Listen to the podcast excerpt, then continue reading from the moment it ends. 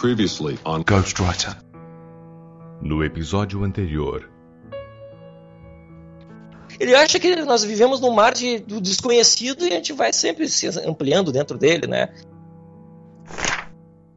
Eu quero recomendar um livro de divulgação nacional escrito por, por brasileiros, que é uma pura picaretagem. Um, a, o Uber se perguntava assim, pô, se o universo ele é preenchido, ele é infinito e é infinitamente preenchido por estrelas, então por que, que a noite é escura?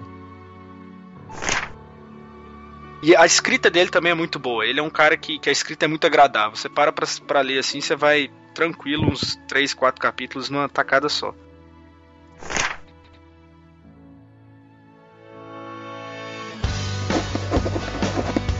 I'm a writer. Well, I'm a writer, actually. I am a writer. Ghostwriter.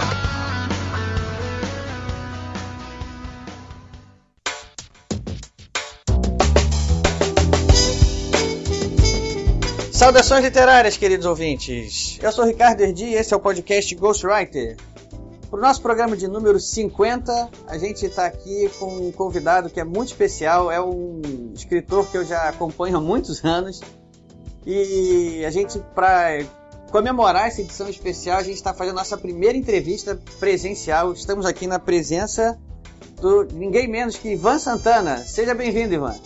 Eu que agradeço ao podcast, a você, Ricardo, pela oportunidade de estar falando com ouvintes, principalmente que são ouvintes interessados em literatura. É isso aí, a gente está aqui agora. O Ivan tem muita história para contar, é, já está na estrada aí escrevendo já há muitos anos. Tem já acho que 18 É, livros, eu né? comecei tarde, não, eu já estou publicando agora o 14 livro. 14 tá? livro. E estou com mais quatro prontos para serem publicados. Porque eu sou muito rápido, as editoras são muito lentas. Então eu fico enfileirando o livro lá. Mas eu vou publicar agora o 14 livro. Eu comecei a, a escrever tarde. Eu comecei a escrever por volta de 94, 1994. E meu primeiro livro, Rapina, foi publicado em abril de 1996. Ou seja, eu comecei bem tarde a literatura. Mas já fiz uma carreira, já, tenho, já são 20 anos de carreira. Opa, então vamos explorar isso aí. A gente vai cortar agora para os e-mails e depois a gente vai saber aí minuciosamente esses detalhes dessa carreira aí. Tá tão tanta coisa para acompanhar.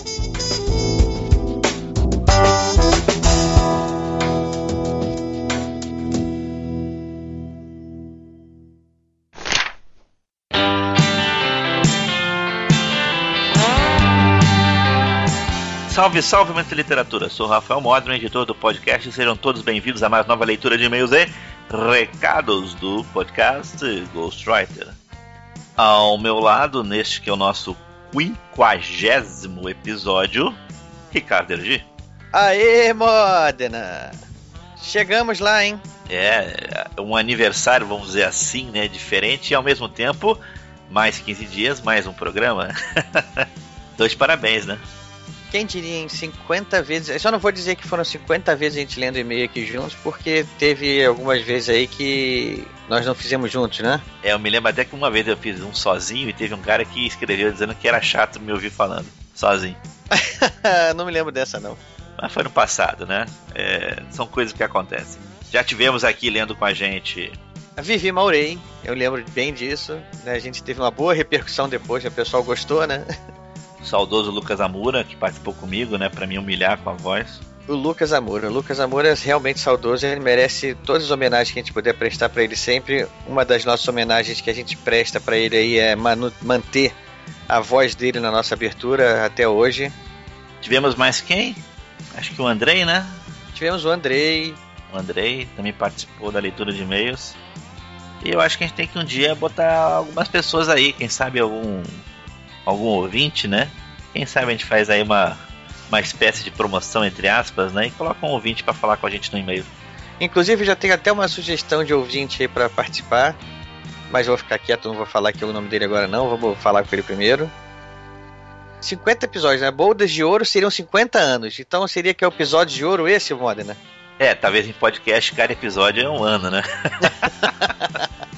apesar do podcast não ser anual, né? Mas tá quase isso. Ah, é, deve um ano de vida nossa pra preparar um. Mas então, nosso episódio de ouro aí, hoje, já, já explicando para os nossos ouvintes aqui, né?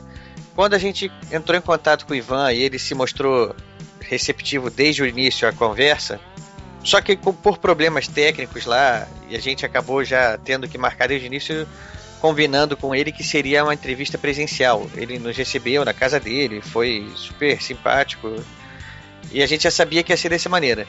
É, como estava se aproximando do episódio 50, então a gente aproveitou e administramos a situação para que a entrevista dele calhasse de número 50, justamente por esse aspecto inédito técnico, né, Modena?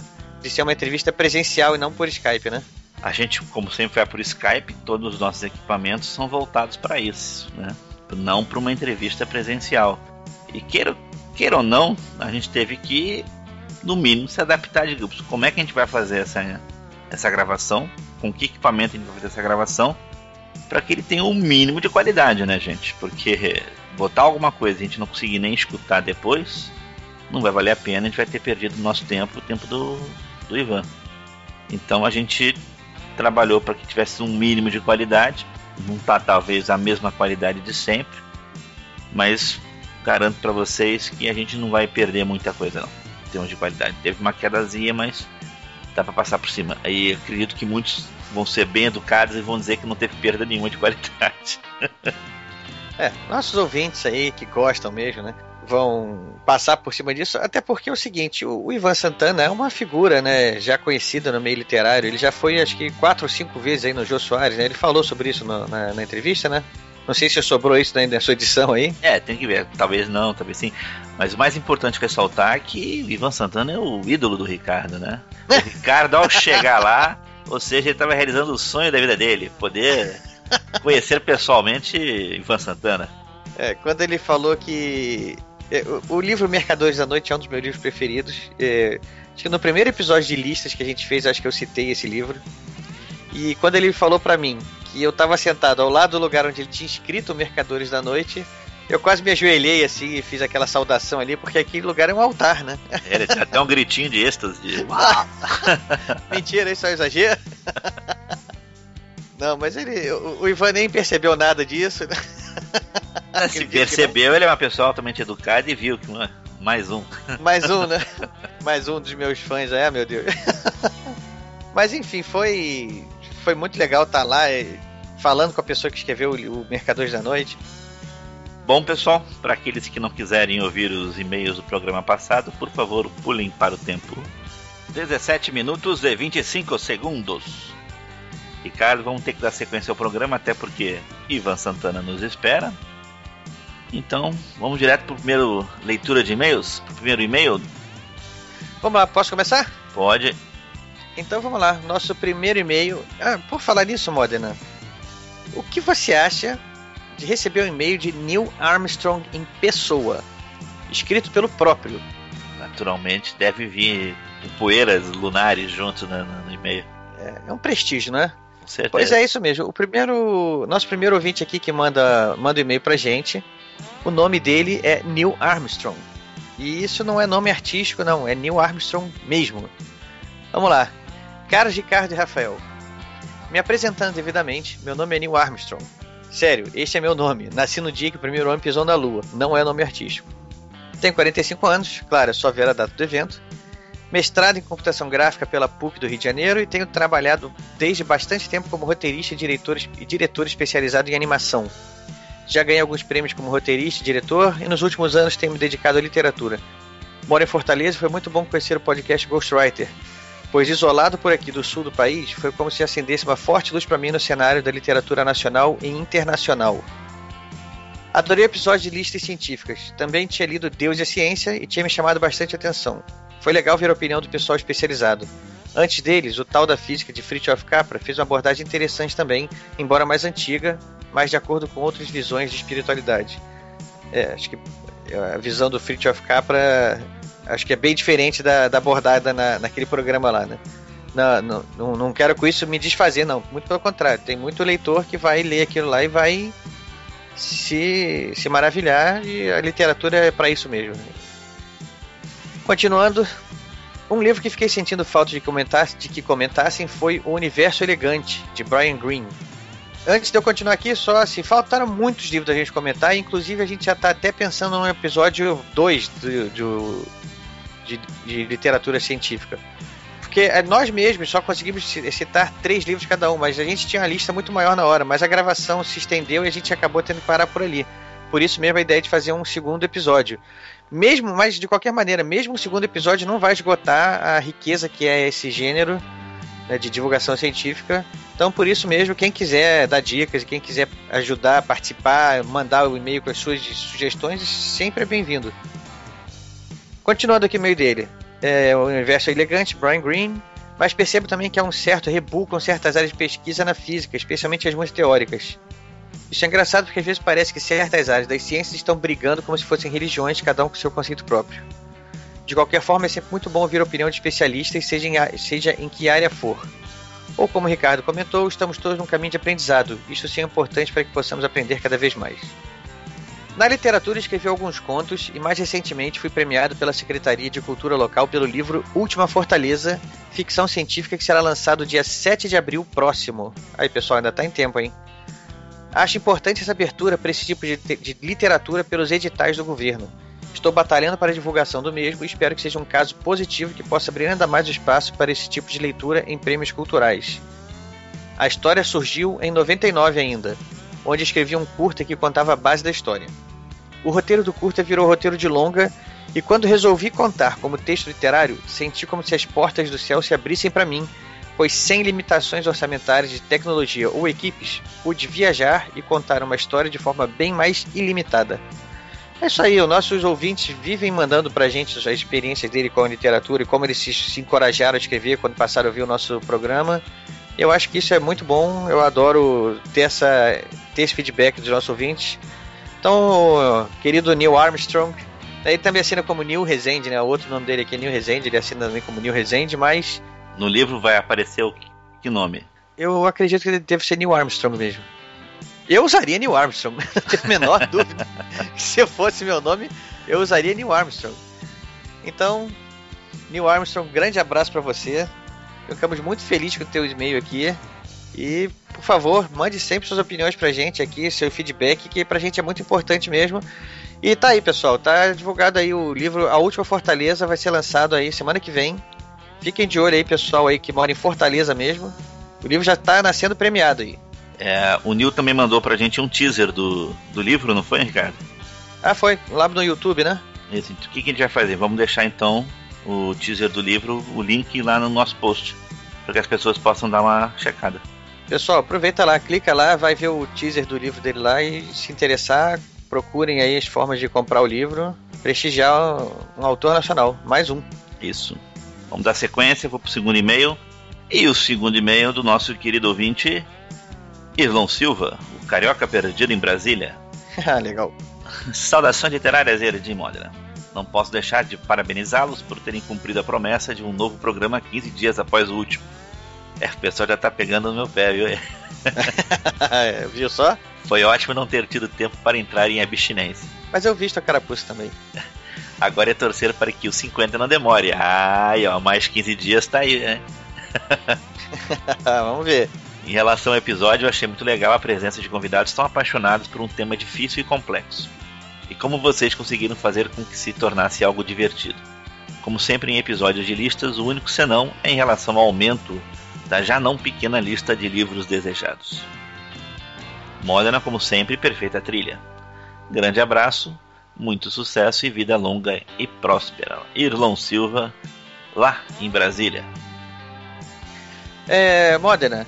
Sim. Posso dar um recadinho aqui antes da gente voltar aí pro programa? Pode. Deixa eu só lembrar aqui pro nosso pessoal, porque eu acho que a gente acabou não dando a, a atenção merecida pro lançamento de um livro dele agora. Já já estava em pré-venda, quando já desde há, uma, há, umas, há uns 15 dias já estava em pré-venda, mas ele já chegou às livrarias e a boa notícia é que parece que já está esgotado. Já está esperando aí uma segunda reimpressão, aí uma segunda edição. Novo livro do Ivan Santana chamado O Terceiro Templo: Os conflitos árabes israelenses e os choques do petróleo. lançamento dele aí agora, é, sem dúvida nenhuma eu vou ler. Eu gosto muito do, do estilo do Ivan, a narrativa dele é simples, fácil de acompanhar e sempre muito informativa. É uma boa, é uma boa dica de leitura. É, ele mesmo comentou dentro do programa como ele é apaixonado pelo, Pelo tema, né? pelo tema petróleo, né? É. Principalmente dos conflitos envolvendo petróleo. Então, a, a qualidade é indiscutível, né? É uma coisa que me impressionou muito, Modena. Eu já sabia, mas assim, acho que eu percebi isso mais ao vivo lá conversando com ele. O quanto ele se dedica à pesquisa para os livros, né? Sim, sim, foi bem claro a importância que ele dá a esse, a esse tema. Quando ele ainda gosta do tema, né, como aviação e petróleo, que são os temas que ele mais pesquisa, você vê que a pesquisa dele vai fundo, né? Então, pessoal, esse livro aí agora é Imperdível. imperdível para quem quer se informar um pouco mais sobre, sobre esse tema também. Bom, pessoal, fiquem agora com os nossos endereços, com aquela gravaçãozinha para não ter que ficar falando. Todo mundo vai ter que ouvir agora pacientemente os nossos endereços, a começar pelo nosso site, que é o programagw.podomatic.com. programagw.podomatic.com. O nosso Twitter, que é o arroba programagw, arroba programagw. O nosso e-mail, que é o programagw.gmail.com, programagw.gmail.com. Facebook, que é o facebook.com barra programa GW, facebook.com barra programa GW. E para terminar, aqueles que quiserem nos encontrar no iTunes, basta procurar por podcast Ghostwriter. Podcast Ghostwriter. Bom, Ricardo, vamos terminando aqui a nossa leitura de e-mails e recados. E só para deixar um pingozinho, pessoal, nessa entrevista eu estava lá, só que minha voz não aparece, tá? É verdade. Normalmente eu nunca estou presente, agora eu estava lá de carne e osso também junto com o Ricardo durante a entrevista com o Ivan. Cheguei a participar de uma única pergunta no final, mas o editor cortou a minha voz. Que por sinal é você mesmo, né? É, acontece, né? Um abraço para todos e até a próxima. Até a próxima, Modena.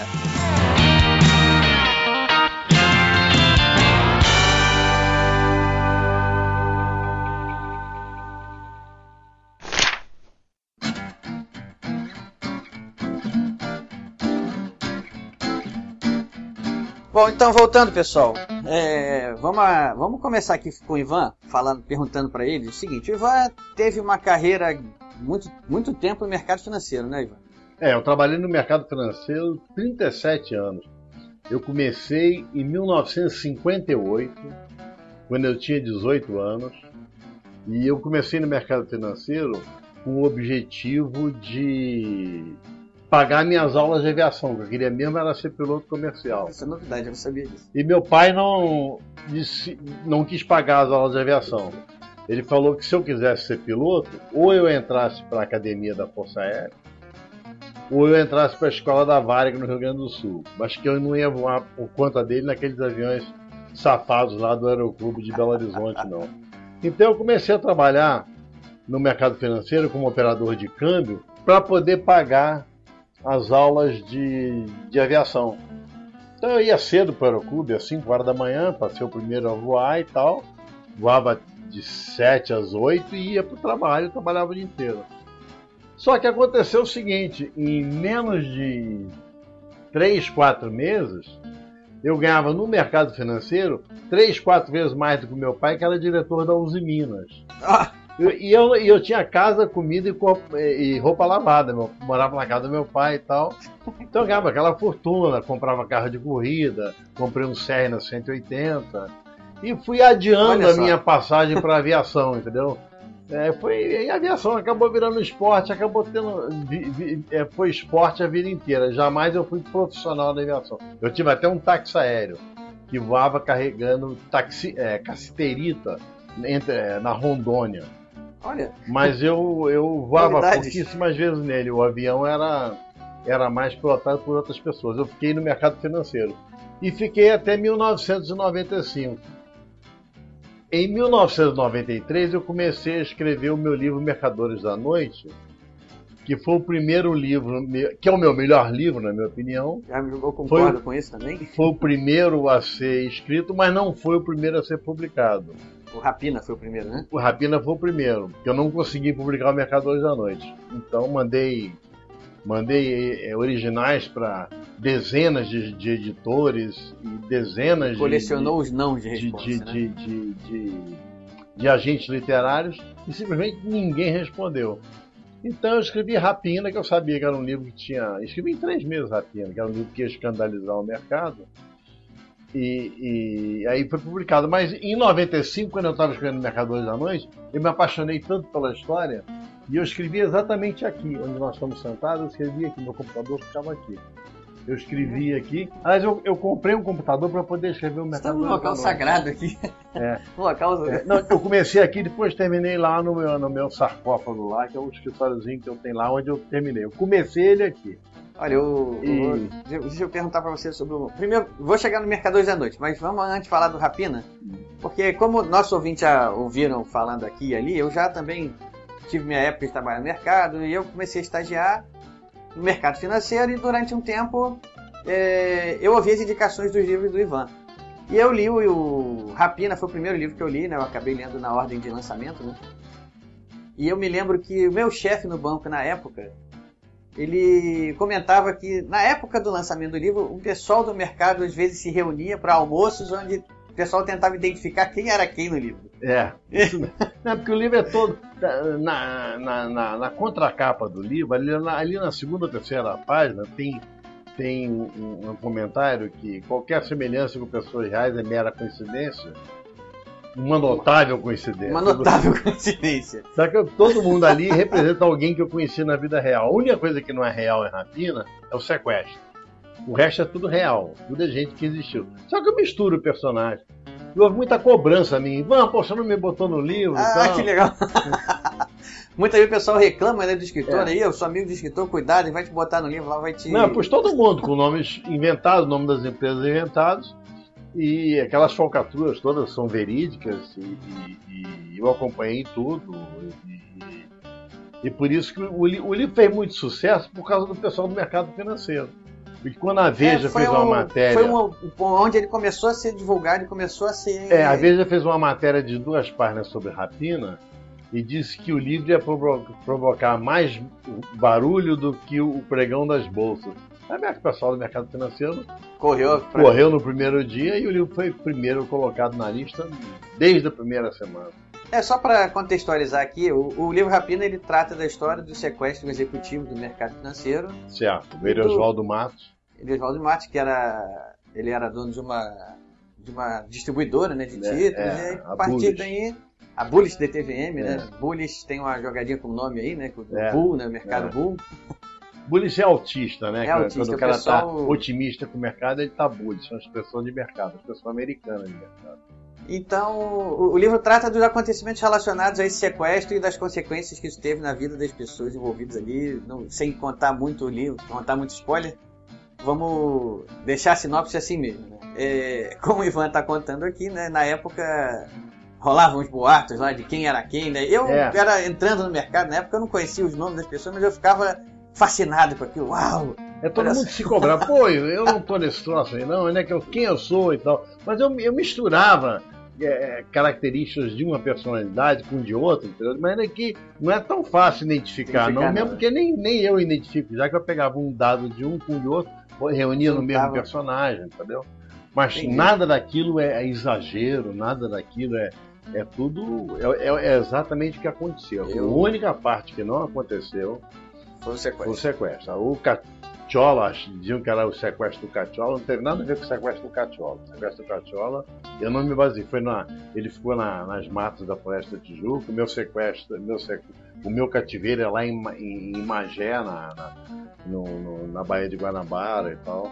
O sequestro é inventado. Eu sei que o, eu, na época, como leitor, eh, fui capaz de, de perceber eh, em loco, né? Como, como as coisas foram movimentadas no mercado, o boato. E, assim, isso tudo em função de uma história que foi uma história muito contagiante mesmo. Todo mundo que leu adorou. E o livro já tá com uma carreira grande aí, né? Até hoje continua sendo É, não, editado. ele agora está esgotado. Tá né? esgotado. Ele vendeu 22 mil, 23 mil, entendeu? Mas já está esgotado há, há uns 15 anos. Ele está esgotado, mas ele Mas vende é, nos nessas- sebos aí a gente consegue. sebos virtuais as pessoas compram. A gente consegue rapidinho. encontrar. Eu, eu assim, aí Passando para os outros livros aí, em seguida eu sei que eu, eu li o Mercadores da Noite, que para mim foi uma foi um momento assim de, de um ponto de, de, virada assim, né? Foi, é isso que eu quero. Eu já estava então... estagiando no mercado, já tinha na verdade não estava mais estágio, era trainee, então ali quando eu li o Mercadores da Noite lá já eu fiquei pronto, é isso aqui, o Julius Clarence é meu herói. Alguns anos mais tarde, já vou fazer um corte do tempo aqui, esse livro se tornou uma obrigação no banco onde eu trabalhava. Eu e o rapaz que trabalhava comigo, a gente tornou ele leitura obrigatória para todo estagiário que entrava na nossa área. A gente obrigava eles a lerem e depois a gente cobrava a opinião deles, o que, que eles tinham achado. Se o cara ficava ah, não sei, não gostei muito, aí a vida dele ia ser um inferno. Se, é, porque é uma coisa engraçada. O Mercador da Noite é o meu melhor livro. Todo mundo que leu meus livros Todos. Todo mundo quase fala todos dele. diz que o Mercadores é o melhor. Isso é bom por um lado e ruim por outro. Quer dizer, o meu primeiro livro foi o melhor, quer dizer, eu só piorei de lá para cá. Não é isso, é, Não que, é isso. é que livro como Mercadores da Noite, a pessoa só consegue escrever uma vez. É um livro É uma que- saga, né? É um livro que não tem edição, que os editores não mudaram uma vírgula do livro. O livro, o livro começou a ser escrito num, num, num caderno escolar, exatamente nessa mesa que Escrevendo tá na mão, aqui. assim, a caneta? Assim. Na mão, eu, eu, eu, eu comecei a escrever.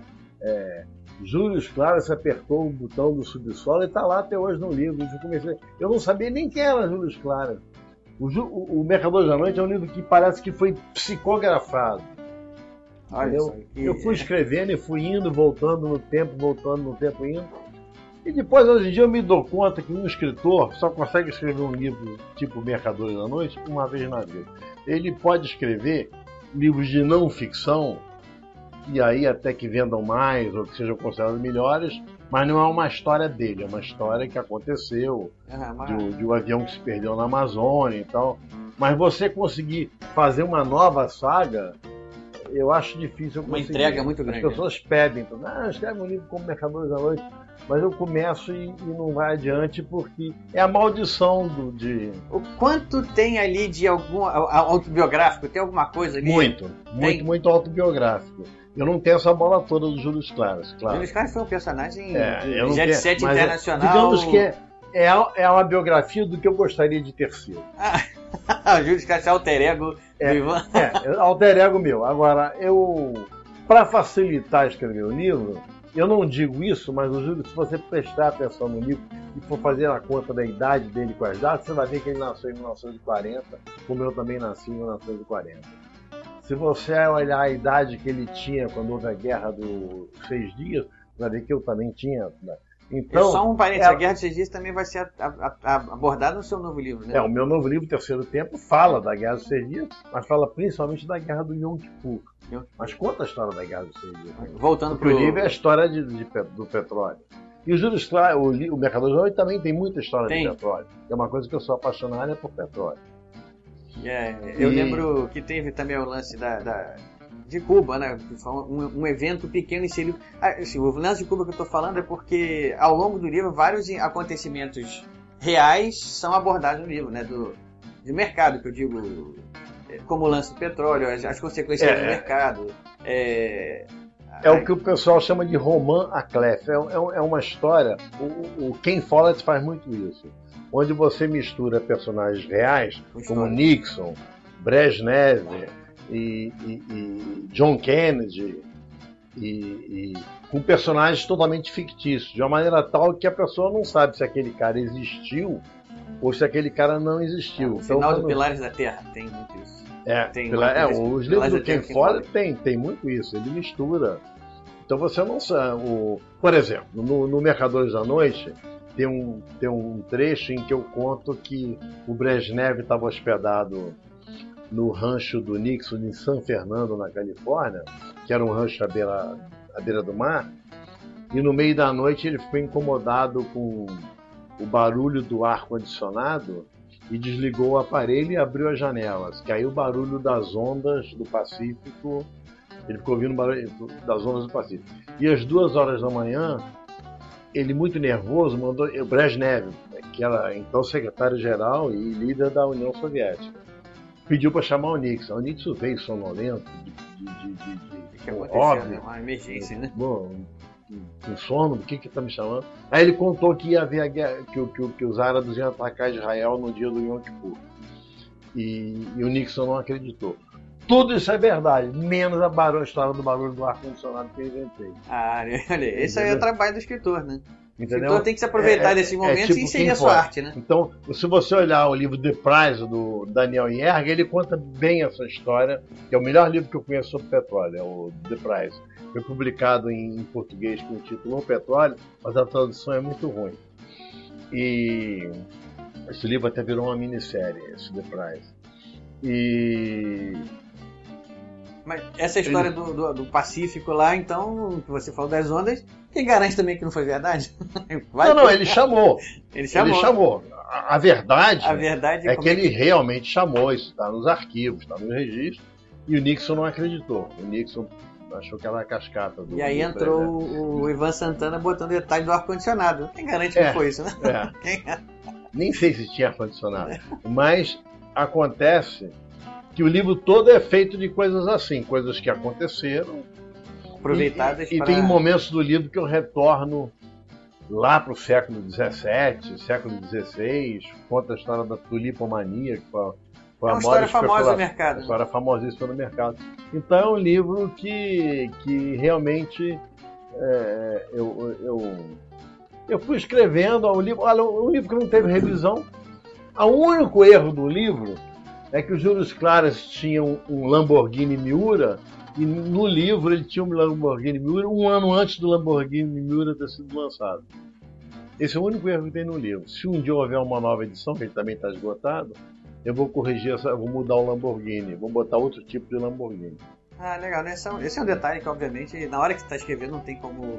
Tem, tem que ter uma pesquisa resolveria não tinha isso. Google, não tinha e tal. Eu botei, eu devo ter olhado alguma, alguma revista de automóveis e tal, e errei o ano. Aí tem sempre um leitor que fala, não, eu tenho sempre leitores que chefe. Essa rua que você botou que ele virou à direita não dá mão pra direita, então Sério? Chega, chega tem, eu recebo o, o, o pai do Bernardinho do Vôlei, o Conhecer Rezende, então é um que mostra 10, 20 erros em cada livro meu. Não, Olha só. não, E o leitor... não é assim, esse avião não tinha tantos lugares, tinha tantos e tal. Mas isso chega a ser uma satisfação para você como escritor, ver Com que alguém... certeza. Não, e eu com corrijo nas né? edições seguintes. Essa do Lamborghini foi recente, um cara me falou. Eu fui olhar, realmente o Lamborghini Miura não existia. Mas o Mercador, voltando ao Mercadores da Noite, ele é um livro que não foi mexido. Foi vendido pro cinema? Foi vendido para o cinema, vendido por uma nota preta, ganhou uma nota preta, mas não foi feito o filme porque o orçamento ficou muito caro. Foi em 80 milhões de dólares e não encontraram os investidores Dispostos a... dispostos a investir num livro escrito por um brasileiro, passado em Wall Street. Uma vez uma, uma, uma agente literária americana falou, falou comigo assim, com maior franqueza, se esse livro tivesse sido escrito por um americano, a gente publicaria na Alemanha.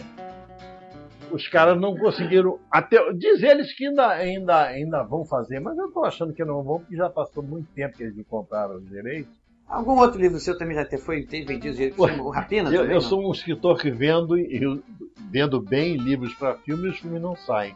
Ganhei uma boa grana com Rapina. E até agora o filme já saiu? Rapina? Não tem, não, Não, não saiu nem Não vai saiu. sair. O cara. É, falou que o Quebrou. que não vende filme, que vende filme. Não, ele, ele quebrou, ele captou dinheiro, e sei lá, foi um rolo lá que ele fez.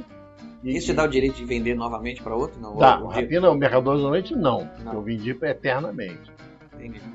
Também não sei se a legislação diz que em determinado momento expira esse direito, que como não apareceu mais ninguém interessado, não adianta ficar procurando se eu tenho direito ou se não tenho direito. É um direito. Eu acho também se alguém chegar para mim hoje, digamos raciocinar, vamos pensar, pensar grande, que um Spielberg da vida me, me tentasse comprar o direito, falar, procura o fulano de tal que tem os direitos. Falaria com ele isso. E, e se saísse o filme, seria bom para mim. Pela, pela Não, publicidade. o livro ia vender nos Estados Unidos, ia vender no mundo inteiro, ia voltar para a lista de mais vendidos do Brasil, ia ser publicado no Brasil. Então bastaria sair o filme. É um filme caríssimo, um filme de 80 milhões de dólares. Você lê o livro, você sabe que é uma história saga, que se passa né? Uma no saga, mundo é. inteiro. E Se passa na Europa, se passa na- no Japão, na né, né? China. E do- ao longo de, de, de, de 50 anos, quer dizer, então. É, não é, não é fácil. Ao longo de 60 anos. Não, é, não, é, não, é, não seria uma filmagem muito fácil, realmente. É, na sequência de Mercadores da Noite veio o Armadilha para Micamba, que eu particularmente tenho um, um gosto especial por esse livro. É, o Armadilha para Micamba, por exemplo, é o livro que minha mulher mais gosta. Diz que ela diz que é o meu melhor livro e é o livro meu que a crítica gostou mais. Ah, é? A de crítica elogiou esse mais? É, foi o mais elogiado pela crítica. Inclusive, eu até vou citar alguns leitores que, que adoraram o livro, é, tipo Fernando Henrique, Armínio Fraga. E como ninguém é perfeito, o Zé Sarney também gostou. é, né? Acabou agradando gregos e troianos. É. Mas o Armadilha para assim, eu, eu costumava, quando eu indicava ele para meus amigos, eu costumava dizer que ele era um mini Mercadores da Noite. É, é ele é uma fábula, né? É, ele tem, então, um, ele tem um quê de. É um livro que foi gostoso de escrever.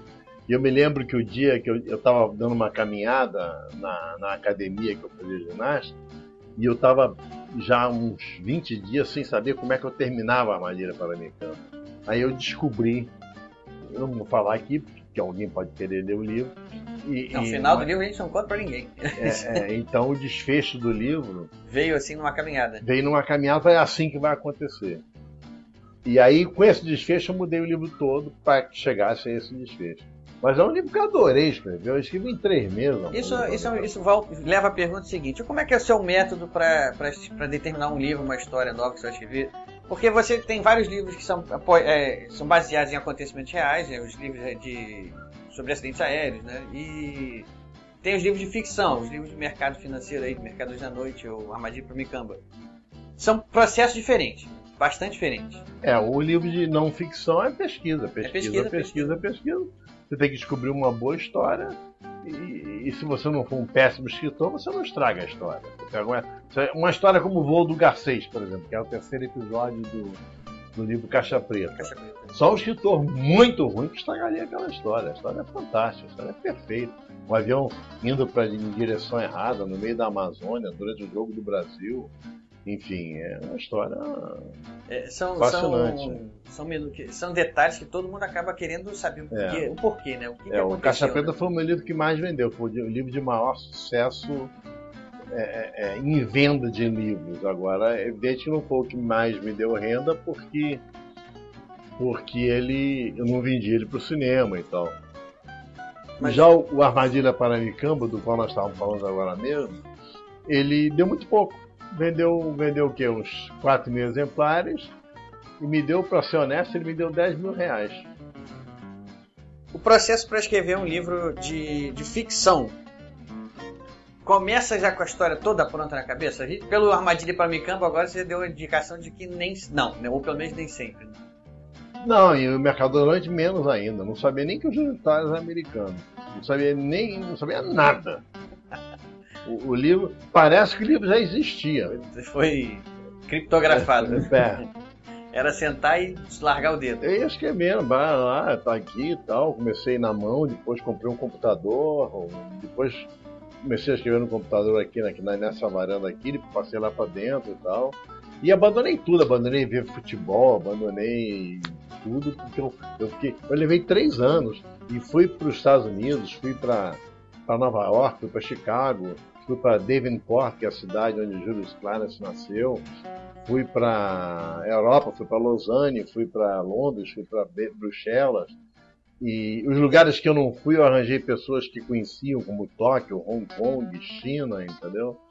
E fui naqueles restaurantes sofisticados em alguns eu fui e, e, e almocei, eu jantei, em outros eram tão caros que eu só fui visitar fora da hora do almoço jantar e conversei com o metro, entendeu? Olha que legal. Viajei várias vezes no, Euro, no, Euro, no Eurostar, que é o trem do Eurotúnel, que é muito importante na história, entendeu?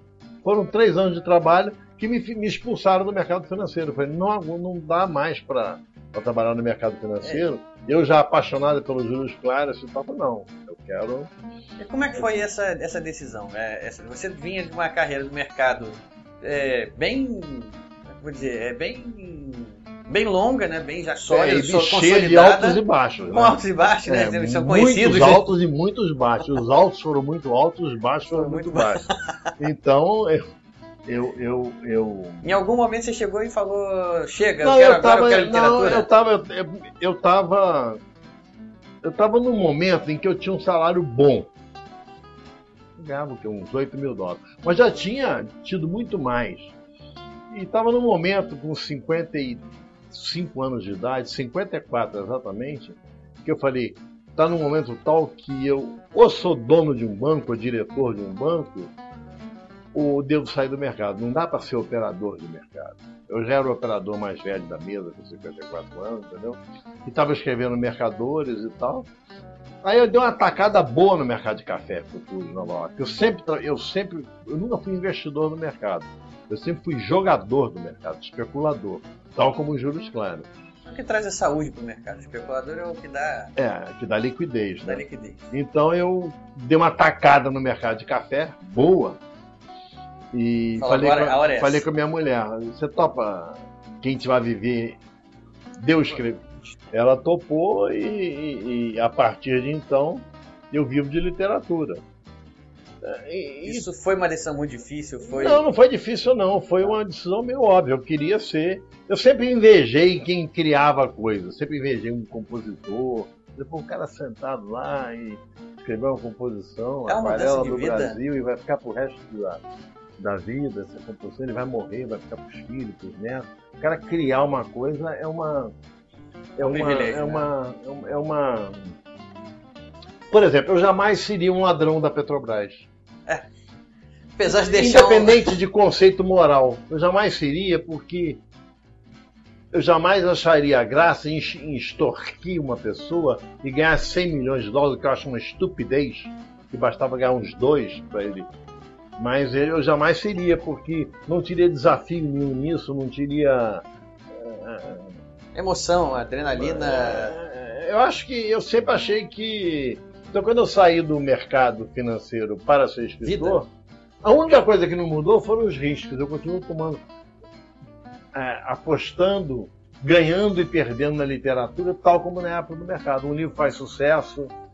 O ideal é é que um livro faça sucesso de crítica e, de, público. como foi o caso de Mercadores e Rapina.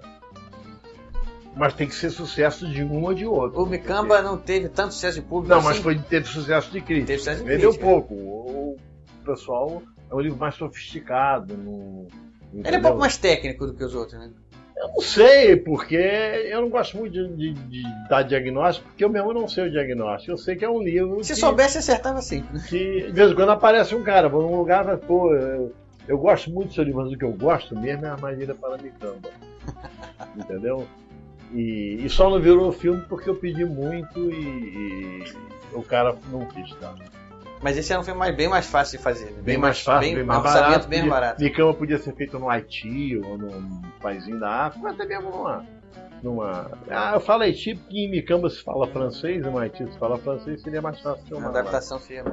É, é um- é, é passado em Londres, Nova York e numa- num, num país fictício da África, né? Eu adoro Micamba. Não vai ter uma continuação, Micamba, não? Talvez tenha. Eu tenho, eu tô pensando em escrever um livro sobre futebol e vai ser sobre um craque de Micamba.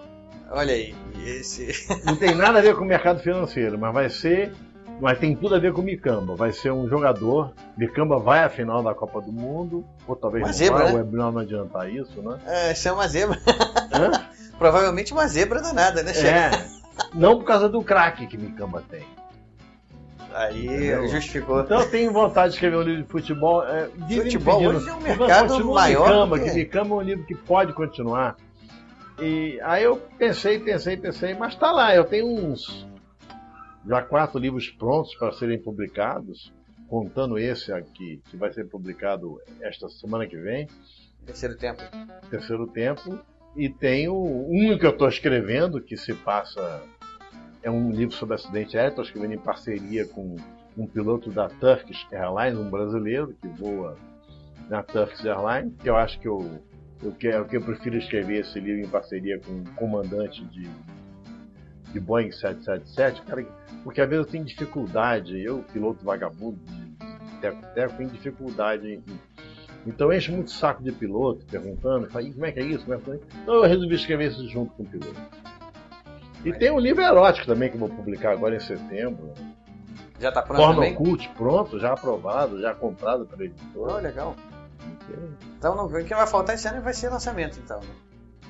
Pelo menos dois, talvez três. Um já está sendo lançado, em setembro tem o Eros. E aí, talvez no final do ano ou início do ano que vem, eu vou lançar o. Também está pronto, em Mar Aberto, que é a história do naufrágio do Batomus. Mas nós estamos ainda em Micamba, né?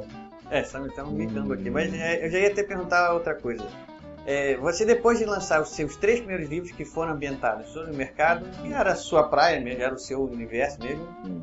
partiu para outros livros, sair do mercado. É, aí aconteceu uma coisa engraçada.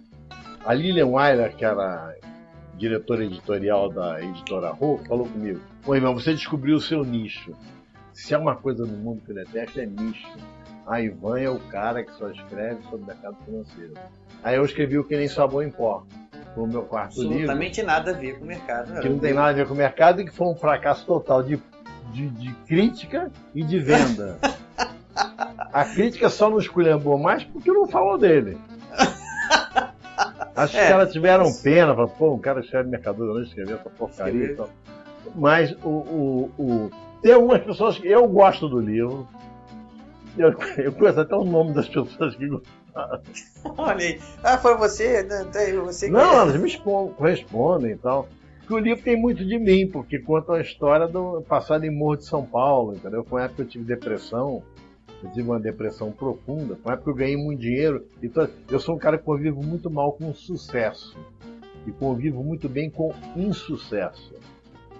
Então, foi uma época que eu estava muito tempo levando pancada na vida e tal, e aí escrevi, e aí deu uma acertada grande no mercado de soja, grande mesmo. Só não ganhei uma fortuna porque eu já não tinha dinheiro para aplicar uma fortuna, então eu apliquei para terceiros. E esses terceiros me deram uma participação grande. Aí, naquele respirada. momento que eu ganhei um dinheiro, que eu, é, eu que já tinha tido muito dinheiro, já tinha tido alguns milhões de dólares nos anos 70, ganhei para meus clientes, ganhei 5 milhões de dólares. E eles me deram uma participação que na época. Isso Uma comissão, foi né? 150 mil dólares de gratificação e mais uma viagem para onde eu quisesse no mundo e tal. Aí eu fui pro Nordeste e tive depressão lá, durou 18 meses. É, mas. Então eu, eu- e, e no futebol também eu já, eu já tive problema com, com sucesso. Uma vez que eu era diretor informal do Fluminense em 1970, quando o Fluminense foi campeão brasileiro. No dia que o Fluminense foi campeão brasileiro, deu final contra o Atlético no Maracanã, eu entrei numa depressão enorme. Mas por que isso? Porque isso pô, não- viajei o Brasil inteiro, gastei uma fortuna, vi todos os jogos, não sei o que, aí ganhou o futebol. Então. Os jogadores é que me ligaram lá do, Acaba do colocando. bar lá em Ipanema. Perspectiva, está né? em casa? Vem pra cá comemorar e tal. eu fui. Mas eu- o insucesso me traz mais garra, entendeu? Eu É. não sei porquê, É, eu não tenho explicação pra isso. É, mas é, ele é me traz- também. E além disso, quando um livro meu faz sucesso, não- eu não fico tão entusiasmado porque eu já estou pensando no livro seguinte. Já, tá- o livro seguinte já está pronto. Quando ele tem, ele, tá, ele, ele- tem um fracasso de venda, ou de crítica, ou de ambos, eu já estou no livro seguinte, já estou no três livros à frente. Já é passado. Por exemplo, no momento, o que, que eu vivo? Eu vivo um livro que relata um voo dos mais, mais assim, dramáticos da história da aviação. Eu não vou falar qual é o voo, porque ainda está muito cedo para falar isso, mas que eu estou vivendo esse voo e cada vez eu gosto mais do voo, entendeu? Então é contar, aqui que se dane os outros 18 livros que já estão prontos, mas eu estou interessado é nesse. Tá Eu tô na fase vivendo. da pesquisa ainda? Estou na fase do. do Pesquisa e de, escrita. de, de- de- Aí eu escrevo umas 15 mil páginas para escrever um livro de 150 páginas. Caramba, isso tudo. É. Quanto eu quero saber tudo o que aconteceu com cada uma das pessoas. É, isso foi bem claro. No Caixa Preta, por exemplo. Né, É. eu, me- eu me lembro que quando eu peguei o Caixa Preta pra ler, eu, eu, me, eu me lembro que eu tive assim, "Ih, parece o, o início do Rapino. Pela aquela, por aquela fase de, no início do livro de identificar o personagem, quem era quem. É. É, aí eu falei, já gostei. Entrei no clima rápido ali. Sem dar spoiler do livro, né? Sem, sem explicar o que, que é o livro. Ele trata de relatos de acidentes Aí pode falar, porque são acidentes que aconteceram, todo mundo conhece. A vantagem do Caixa Preta é que a pessoa sabe o que vai acontecer aqui É, e lê com a esperança de que não aconteça. Nossa, será que vai mudar alguma coisa aqui? É. Será que agora salva? Minha irmã né? que fala isso, ela, ela diz assim: Eu sei que o avião vai cair, mas eu torço o tempo todo para o avião não cair. É, acontece. Eu, eu porque você não vai escrever uma história de um avião que decolou do Rio para algum determinado lugar e não aconteceu Não, nada. pousou, tudo bem, tudo foi É, para suas é, casas, né? Não tem história. Não tem história. e depois, do, depois desse, então você teve o. o Caixa Preta foi um em sequência, né? A gente... Não, não, teve, o- teve o, o, o- o Que Nem Sabão em Pó. Que nem sabão um, em pó. um fracasso Mas tão grande. foi Caixa Preta, não. Não, aí a editora Rocco ficou tão decepcionada com, com o resultado do Que Nem Sabão em Pó que não quis nem ler o Caixa Preta. Olha só. Eu- Perdeu. eu- não, eu- não foi fácil vender, não. A editora Rocco não quis. Não quis nem ler, então não pode dizer se gostou ou não gostou. A editora a Companhia da Letra recusou o livro, não gostou do livro. Aí eu, o Roberto Feite da editora, aí eu mandei para a Objetiva, o do Roberto Feite, que adorou o livro. É uma história seguinte: você tem um cara que escreve sobre mercado financeiro, pá, pá, pá, pá, três livros, Tá carimbado. foi foram com Hã? Tá carimbado que é o mercado Tá carimbado. O cara que escreve mercado financeiro. Aí você escreve um livro, um, um xarope, água com açúcar, que é o que nem sabão em pó. Aí vem um cara e escreve sobre. É como se você gostasse de Guaraná e de cerveja. Eu gosto de Guaraná e gosto de cerveja. Mas você está no almoço e pede um Guaraná. Aí o cara do lado pede cerveja. Aí você confunde os copos, pega um copo de cerveja e bota na boca. Embora você goste de cerveja, aquilo. É. Aquilo você tá com a cabeça Sua de. de expectativa Guaraná era outra. né? e vem cerveja. Então, o cara quer ler Ivan Santana e escreve sobre o mercado financeiro. Aí vem Ivan Santana e escreve uma porcaria sobre passado em Morro de São Paulo. Todo mundo achou uma porcaria. Eu gosto do livro, mas todo mundo achou uma porcaria. Quase todo mundo. Aí escreve um livro sobre desastre de avião. Quem é Ivan para escrever sobre desastre de avião? Ele não sabe que eu sou fascinado por avião desde que tenho 10 anos de idade, que eu adoro desastre de avião, que eu estudo. E aí eh, tive duas, uma recusa da, da, da roupa, outra da Comandamento. Aí o Roberto Feixe, da editora Objetiva, adorou o livro. O livro foi publicado e foi um meu maior sucesso. Foi- Ficou, ficou sete meses na lista de mais vendidos da Veja. É, se for quando não tem explicação mesmo. O que, que vai É. fazer o livro ser o sucesso? Meu irmão, que é escritor também, o Sérgio Santana, ele diz que tem um clique que o escritor não sabe explicar. É. E, um livro de muito sucesso costuma travar o escritor. É, o caso famoso é o do, do Truman Capote, né? Que depois que escreveu Sangue, a Sangue Frio, A sangue frio. ele nunca mais conseguiu. E o outro é o Mário Puzo, né? Porque você escreve um livro como O Chefão do Godfather, né? Que no cinema passou a se chamar do Poderoso, Poderoso Chefão, Chefão. mas o livro em português é O Chefão. E é só o. Em inglês é do Godfather. Corresponde ao, ao um, livro, o filme 1 e Depois 2. ele já, já, já, já tinha escrito outros antes, escreveu outros depois, mas Nada, é um livro mais, né? tão perfeito, tão perfeito, que matou a carreira dele. Bom, vamos, e continuando depois. Caixa Preta veio acontecer. Veio, aconteceu foi um logo seguida, foi um sucesso e sucesso. Daí pra E- frente. Aí depois de Caixa Preta, eu resolvi escrever um livro. Eu dando uma entrevista para a CBN, eu falei que estava, e estava mesmo, procurando um, um chofer de caminhão que me levasse pelas estradas do Brasil de carona, porque eu queria escrever um livro ambientado nas estradas, sobre roubo de carga, roubo de caminhão e morte de caminhoneiro. Aí vários caminhoneiros telefonaram para a CBN se oferecendo para me levar. Eles fizeram uma seleção lá na CBN e, um- e o Inácio, que é um caminhoneiro de São Paulo, eles escolheram esse Inácio, porque ele tinha mais ou menos a mesma idade que eu e tal, era um cara evangélico e tal, não ia se meter em muita confusão e tal, então eles escolheram o Inácio e eu fui lá, São Paulo, e já fiquei com o Inácio desde o dia que ele procurou a carga, fui com ele, dormi na casa dele três noites, depois fui com ele durante três dias procurar a carga, não sabia para que lugar do Brasil a gente ia. Aí nós viajamos 40 dias, eu e Inácio. Pelas- né? Pegamos carga de, de São Paulo, carga que eles chamam de carga de empresa, que são miscelâneas. Carregamos para Pimenta Bueno, na Rondônia, depois voltamos vazio para Sapezal, no Mato Grosso, e Campos de Julho. Pegamos soja, levamos para Porto Velho, na Rondônia, na soja. Depois fomos vazio para o Acre, pegamos madeira para levar para Navegantes, em, em Santa Catarina. Eu fiquei 42 dias nesse caminhão. Escrevi o livro. Aí aconteceu o seguinte: olha que coisa engraçada esse livro. Aí o livro foi vendido, foi escrito, vendi para a editora Objetiva. e ela deu o livro de com exclusividade para Veja ler. E a, e, a, e a reportagem que ficou combinada é que a Veja ia escrever sobre um escritor, que era o único escritor do Brasil, que ia atrás da história. Ia lá, viajava, e eu peguei e meu carro, atravessei para Bolívia. Depois de ter viajado de caminhão, eu fui de carro para Bolívia procurar em São Matias, que é entreposto de drogas na Bolívia, ladrão de, de caminhão, ladrão de carga, é, laboratório de cocaína e tal. Eles queriam escrever sobre isso. Mas o, o, então ficou, a Veja fez fotografias comigo, ficou, ficou, ficou combinado que ia haver uma reportagem sobre um escritor que escreve sobre. Pesquisa, né? Que pesquisa aquilo que vai escrever. Pesquisa e vive aquilo. Mas aí o, o, o, o, crítico lá não gostou do livro e na quinta-feira, véspera, do, antevéspera da, da Veja, saiu o cara falou, eles não gostaram do livro, vamos fazer uma, uma reportagem sobre os escritores que não têm estilo. Que éramos eu, a Patrícia Mello e o Tony Belotto. Uma reportagem criticando esses três escritores.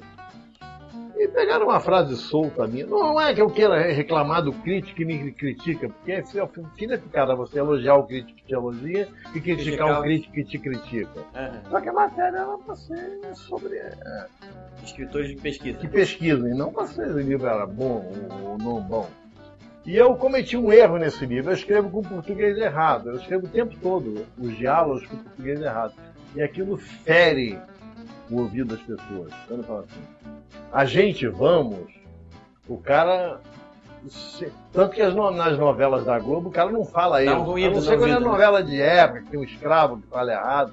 O cara, as pessoas falam certo. E uma, uma revisora lá, Sônia, lá da, da editora tipo, não escreve errado. Escrever errado dá problema.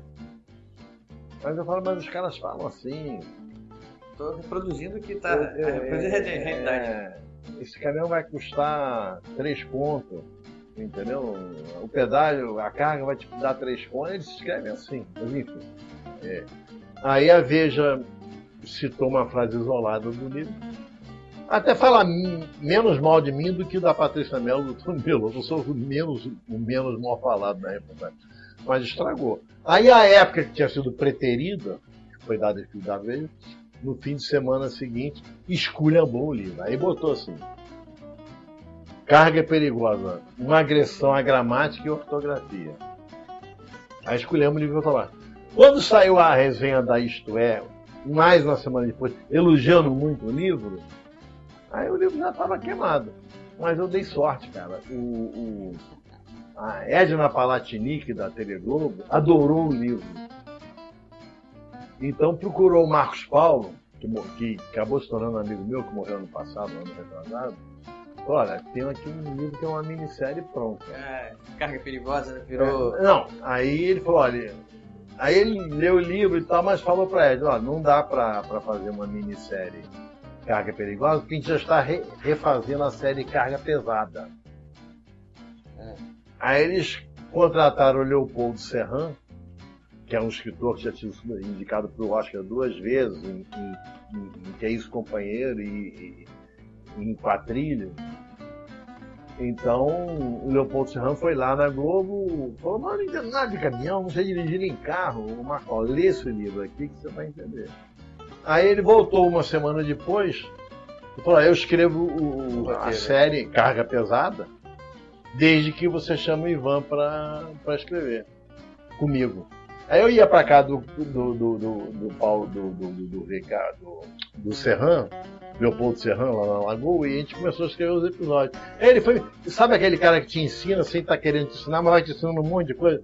Não, aí Hitchcock fez assim para resolver esse tipo de cena, Terini fez assim, o Spielberg fez muito, assim. Né? Conhecimento natural. E ele tinha uma enorme coleção. De... Eu fui aprendendo a escrever, eu não sabia nem como é que era o roteiro, não sabia que tinha rubrica, que tinha escaleta, não fui aprendendo aquilo. Passaram-se uns dois meses. O Serran se desentendeu lá com a Globo e tal, e saiu. E eles me convidaram para escrever a, a Carga Perigosa.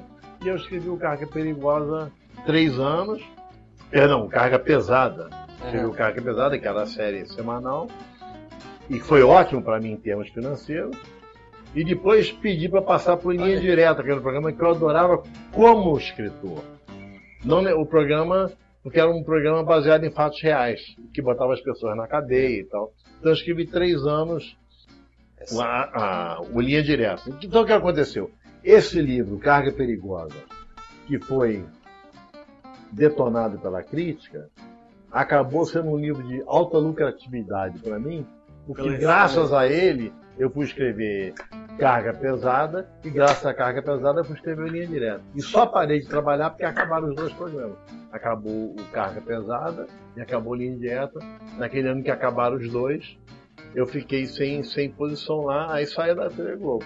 O programa saiu e eu saí junto com ele. Mas nesse período você continuou escrevendo outros livros Continuei também. escrevendo outros livros. E aí, lançando, teve um livro sobre o seu não, sobrinho. aí, aí, né? aí eu escrevi o livro sobre meu sobrinho e tal, o bicho, bicho solto, né? Que é a história do. Foi, foi, foi entrevistas feitas ali na, naquele sofá ali. E é, uma, e é uma história que não é só dele, é uma É. história que, E como foi um ele, livro existem. muito elogiado pela crítica. Não vendeu muito, não. É um livro que angustia as pessoas. Muita gente falou, eu comecei, mas fiquei angustiado e tal. É é um livro É. que muita gente pode. É uma história que muita gente passa por ela. Várias famílias acabam passando por É, isso. e né? aí Com conta como é que é a história do cara, é viciado em droga, como é que ele vai, como é que ele vira bandido e tal. E é um, meu sobrinho, de classe média alta, altíssima. E então, eu conto a história do Fred e, e é uma história de final feliz, né? Porque ele viciou aos 11 anos e saiu do vício aos 19, e ele tem 50. E ele é um tremendo um designer de joias, entendeu? E, e- e escrevi em seguida, estava escrevendo também ao mesmo tempo o plano de ataque, que é a história dos. E esse 11 foi um setembro. sucesso de crítica, de público. de público, de venda, de tudo.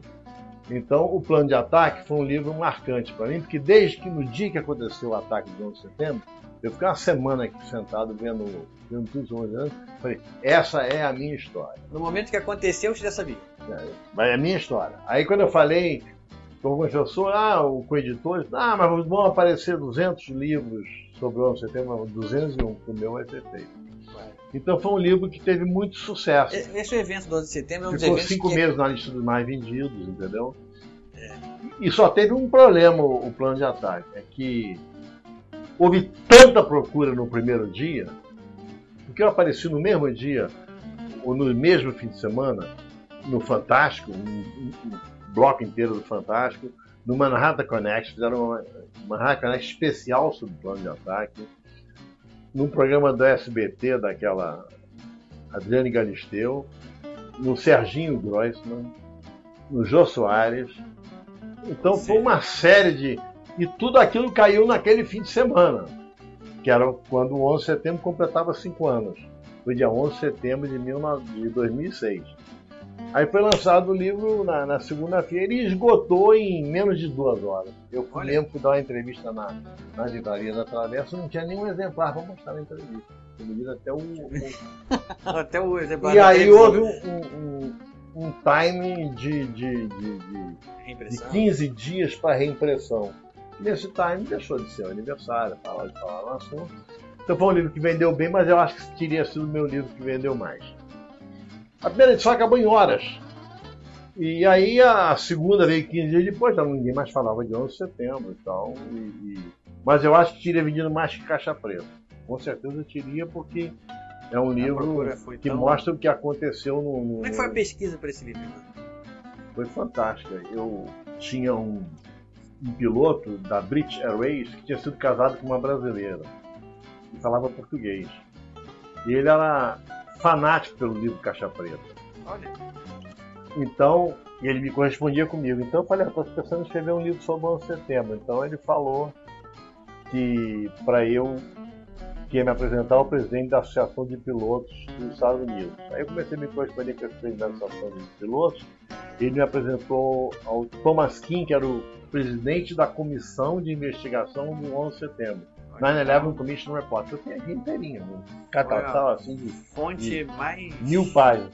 E ele não só me deu acesso a todas as fontes, como ele respondia perguntas. Ele, por exemplo, ele me deu todos os interrogatórios em Guantánamo, me deu tudo, tudo, tudo aquilo.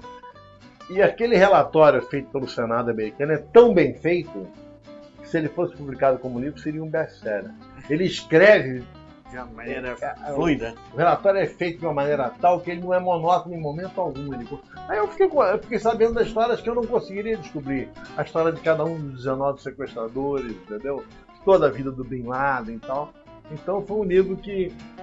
E além disso. E fuçou escrevi- até escrevi, o. Mas foi, eu levei três anos. Eu levei de. de 2003 a 2006. Você, quando, quando o evento aconteceu lá, o 11 de setembro, quando aconteceu o avião, bateu na torre lá. Esse é um evento que o pessoal diz que é um dos poucos eventos onde todo mundo sabe onde estava nesse momento. É, eu tava dormindo até. Eu tava, eu me lembro que nesse dia eu tava num restaurante da Rodrigo Silva, ali assistindo noticiário lá e foi a hora que eu soube. É, eu tava dormindo. E aí, na- mas quando você acordou e soube do negócio, é naquele momento. Eu vou Não, escolher mulher isso. falou, o teco-teco bateu no World Trade Center. Aí eu vim, liguei a CNN, aí tava, já tinha batido o segundo avião. Aí quando eu vi dois eventos, eu já, já deduzi na mesma hora que, ela, que era Isso não é coincidência. É impossível acontecer dois eventos batendo. Primeiro já era suspeito, o Center, segundo- dia, de, num dia de, de céu claro, se fosse um dia nublado, podiam ter dois eventos sendo postos pelo controlador na, na, Na roda na errada. reta, se bem que ali não tem nada a ver com o aeroporto Kennedy, nem com o aeroporto de Newark, mas podia ser. Mas um dia claro era impossível, dois anos tocar e eu já havia tentado e tal. Eu achei que era um negócio, eu não sabia. Aí veio logo a notícia de um avião que caiu no Pentágono, outro que caiu na Pensilvânia, isso aí é uma guerra mundial. Está estourando a terceira guerra. é. O que, que é isso? O que está acontecendo? Será quantos aviões serão? Será que são 30, 40? Ninguém sabe, né? Naquela hora, um momento de pânico mundial, né? O mercado reagiu É, e eu imediatamente. fiquei fascinado. E a quantidade de gente, do, eh, colega meu de mercado financeiro, eu trabalhava no World Trade Center eu trabalhava. Meu endereço era Fifth Floor World Trade Center. É, é, Seven World Trade Center, Fifth Floor. Eu trabalhava, meu escritório era, quando eu trabalhava no mercado, Legal. era no Rio e era no World Trade Center. Eu conhecia bem o World Trade Center. E teve uma empresa lá que morreu todo mundo, entendeu? E foi um negócio. Eu até tenho vontade de escrever um outro livro sobre o 11 de setembro, mas focado apenas nos operadores de mercado, como cada um viveu e como cada um agiu. Mas é um trabalho de pesquisa gigantesco, eu fico com medo que levar 6, 7 anos. Mas então o plano de ataque teria sido o meu livro que mais vendeu. Mas teve esse lag de, de 15 dias Se a e primeira, primeira edição tivesse sido mais otimista, né? Podia. é que ninguém, nem eu, podia imaginar que tanta imprensa ia me procurar para falar sobre aquele livro. E era uma coisa meio óbvia, eu era o único autor brasileiro, as- algum, o único autor acessível para televisão que tivesse escrito sobre o Center, sobre o, o 11 de setembro. Já que estava fazendo 5 anos, eles estavam entrevistando alguém. A, a- a escolha óbvia era, Era o Ivan Santana que era tava com é o ele. único Né? que escreveu no Brasil. Tava com o livro embaixo do braço ali. E aí publiquei, e foi um sucesso. Depois desse, teve. A, eu, eu me lembro do, do- nome do Sua Majestade. Teve outros aí no meio do caminho aí, né? É, o nome de Sua Majestade é Foi do, sobre o rapaz lá que. Jean Charles de Menezes. Engraçado que o Jean Charles ele provoca muita indignação até hoje na Inglaterra e pouca no Brasil. Quando eu publiquei o O nome Sua Majestade. Nome Sua Majestade, o que aconteceu? Eu fui à Inglaterra, primeiro eu fui à Inglaterra pesquisar. Como é que você dá essa pesquisa lá? Isso Você foi uma- foi pro- buscar? Eu fiquei procurando alguém que da Scotland Yard. Eu, eu fuço muito, eu fuço 10 dias, 10 noites seguidas até achar o que eu Deixa eu quero. um exemplo fora dele. Um exemplo lá do. Voltando lá pro Caixa Preta. Você descobriu lá o pessoal lá de. Você ligou para um curso de inglês, mano? Foi É, assim? em Imperatriz. Eu liguei para qualquer telefone de Imperatriz. É porque eu Isso tinha foi- ligado para várias Isso foi pessoas. genial. Isso Vocês conhecem alguém que estava naquele avião? Não, não conheço. Aí ligava para outro telefone até que apareceu um que. Não, conheço um cara, tem um telefone dele, até liguei. Aí liguei pro, pro passageiro, ele contou e tal. Mas no. no, no... Ah, isso é um trabalho muito. O Jean Charles foi mais interessante ainda, porque eu li um artigo na internet sobre uma mulher chamada, que tornou-se até amiga minha, uma canadense chamada Lana Vandenberg, que foi quem denunciou para a imprensa inglesa que o Jean Charles foi assassinado, que não houve nada daquilo que a, que a Scotland Yard divulgou, que ele não pulou a roleta, que ele não correu dos policiais, que ele não se jogou dentro do trem. Foi uma coisa premeditada, então. Não, eles, eles tinham a ordem de matar aquele cara que eles achavam que aquele cara era um terrorista somali chamado Osman Hussein. E ele nem parece um com o outro. No livro até bota a fotografia dos dois. Acontece que eu fui para Inglaterra, eu conversei, eu consegui localizar essa Lana Vandenberg, ela tava, já tinha sido expulsa da Scotland Yard. Ela estava trabalhando numa, num hospital em Leeds, na Inglaterra. Depois de procurar várias Lanas Vandenberg, eu não achei ela. Ela falou, como é que você me descobriu? Eu falei, eu tentei, tentei, tentei. Eu queria conversar com você. Não, mas eu não converso mais. Eu, olha, eu estou aqui no Brasil. É você no Brasil. Eu queria conversar com você. Bom, você está disposto a vir aqui? Inglaterra? Tô.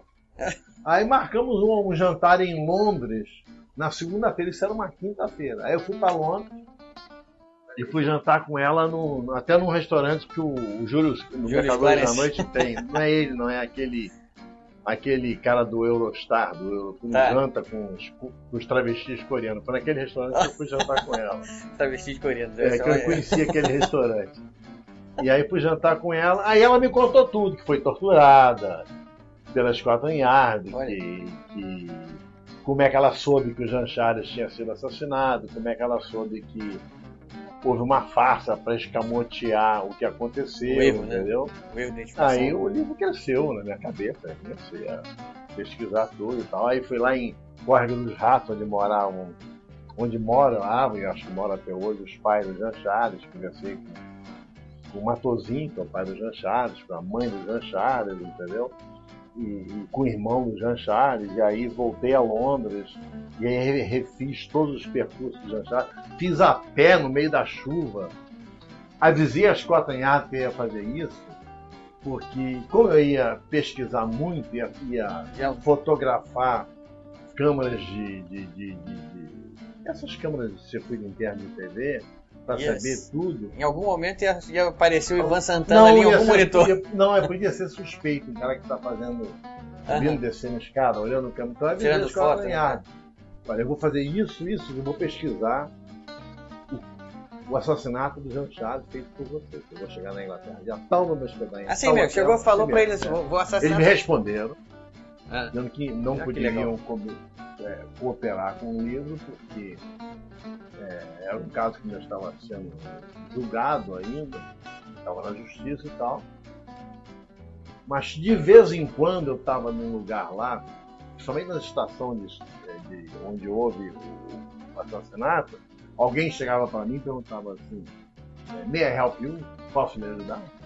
Então eu sabia que aquele cara era da polícia. Ele estava lá por quê? Para me proteger. Por quê? A pior coisa que podia acontecer com a esquadranhada era... era um cara que estivesse pesquisando a morte do lançado ser morto também. é, isso aí ia pegar muito mal. Então melhor, não, eu, melhor eu, não dar chance pro azar, né? É uma coisa que, que eu posso me gabar de ser é ágil de raciocínio. Não, não vamos, se eu avisar que vou, não vamos matar nunca. Mercado. O, mercado é um cara suspeito, né? Um cara, cara que tá subindo, os caras descendo, cronometrando, cronometrando o intervalo entre um trem e o outro, entendeu? Refazendo todos os percursos. Então, tinha sempre alguém me observando, e de vez em quando o cara me perguntava. E até no dia de embarque de volta para o Brasil, na hora de ser revistado, chegou um cara e falou assim: não pode passar direto. Olha só, é. acabou a missão não, dele. Ali. até o David Beckham passando direto também, por coincidência. Olha. O David Beckham pegou uma também não era registrado, porque assim, eles chamam de. Tem um nome especial para esse lugar. É, que é onde, onde passa a pessoa, chega lá o Bill Clinton, uhum. por exemplo, numa revista. É, ou, sei lá, o Tiger Woods, numa revista. Uma celebridade é, que é conhecida mundialmente. Uma pessoa que, obviamente, é, não tem nada a ver com o terrorismo. Então eu fui lá, encaminhado. Então, mas aí. Missão daquele agente acabava ali, né? Quando o, o, o o Jean Charles foi morto no dia 21 de julho de 2005. No dia 21 de julho de 2007, fariam dois anos e o livro teria que estar nas livrarias. Aí, duas semanas antes, eu fui a Londres fazer uma reportagem para o Fantástico, por conta da TV Globo e da editora Objetiva. E aí me filmaram lá, o, o Márcio Lozecan me entrevistou, o Sérgio Dias, que era o cinegrafista, era e ainda é o cinegrafista da TV me acompanharam durante o dia inteiro. Nós refizemos todos os trajetos do, do Jean Charles e saiu uma matéria no Fantástico. Qual era a ideia nossa? Sairia no Fantástico no dia 14. A imprensa toda ia pautar o, o, o Aniversário da morte, a data? aniversário da, mo- a- da morte, pelo que o Fantástico tinha mostrado, e, e no, no- no domingo seguinte, quando acontecesse o segundo aniversário, ia haver uma série de matérias e, e- e Os livros iam estar o, lá. livro, o livro tá lá e ia vender muito. Aí isso foi no dia 15, no dia 17 caiu o avião da TAM em São Paulo. Ih, pronto. tá bom. Mudou No- toda a no- rumo da imprensa. Congonhas. Aí o que acontecia? As, o- as emissoras de televisão, rádio e jornais me convidavam na maior cara de pau para falar sobre o- a morte do Jean Charles não faziam nenhuma pergunta sobre a Só falar sobre o acidente de avião. falava sobre o acidente. Já tava com a reputação Uma TV de, de, de. Porto Alegre me chamou lá e fizeram várias perguntas. Fizeram umas três ou quatro perguntas sobre o Jean Charles e umas 20 sobre os astros da Atlântica. As do Jean Charles não foram lá. Aí o que aconteceu? Eu, eu acho que eu nunca tive tanta participação na imprensa na minha vida, mas nenhum, não falavam sobre o Jean Charles. Mas eu acho que isso não, é, não serve como desculpa, não. Eu acho que se o livro fosse um livro que desse aquele clique, ele teria vendido mais lentamente, mas aí começaria, porque o que faz o livro vender Mas muito acho que é alguma coisa que é como como você Mercadores da falou. Noite, vende até hoje, quer dizer, então, e caixa preta, vende até hoje, tem sempre gente querendo comprar. Então, faltou alguma coisa no livro do Jean Charles, ou então as pessoas acham que não é importante. É, eu acho, que, eu acho que pode ter um pouco aquilo que você falou, que é, aqui no Brasil acho que a morte é tão banalizada, é uma coisa. Uma coisa muito mais. menos chocante do que seria na Inglaterra, né? É, na Inglaterra, Jean Charles de Menezes, agora não, já passaram tantos anos, já não, né, todo mundo, mas já, quando eu fui lá, às vezes que eu fui lá, he's the guy who wrote about Jean Charles, esse é o cara que escreveu sobre Jean Charles, então, e, e- e é um livro que, que mas não Teve foi, sua- não, seu papel, não né? teve um grande resultado de vendas, não. E por- E por que esse.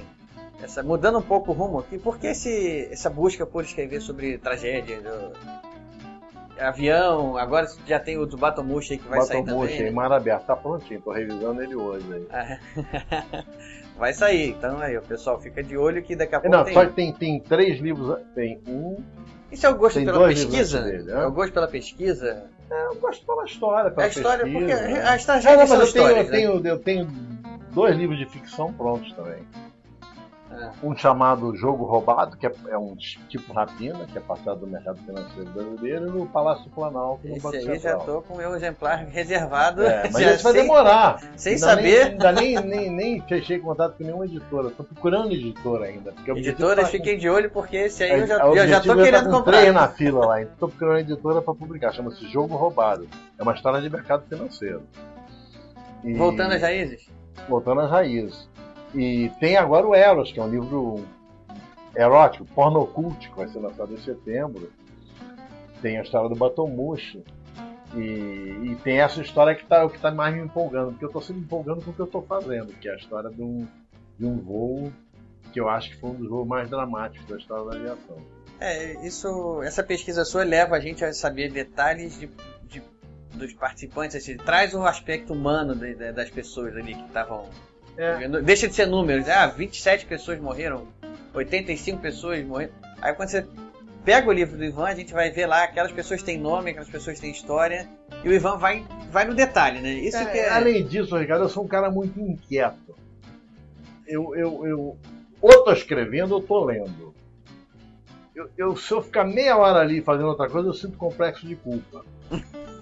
Eu, sinto mesmo, e não é assim força de expressão, Eu entendo, eu eu sinto mesmo, não. O que, que eu tô fazendo? Seja sábado, domingo, carnaval, ano novo, tal.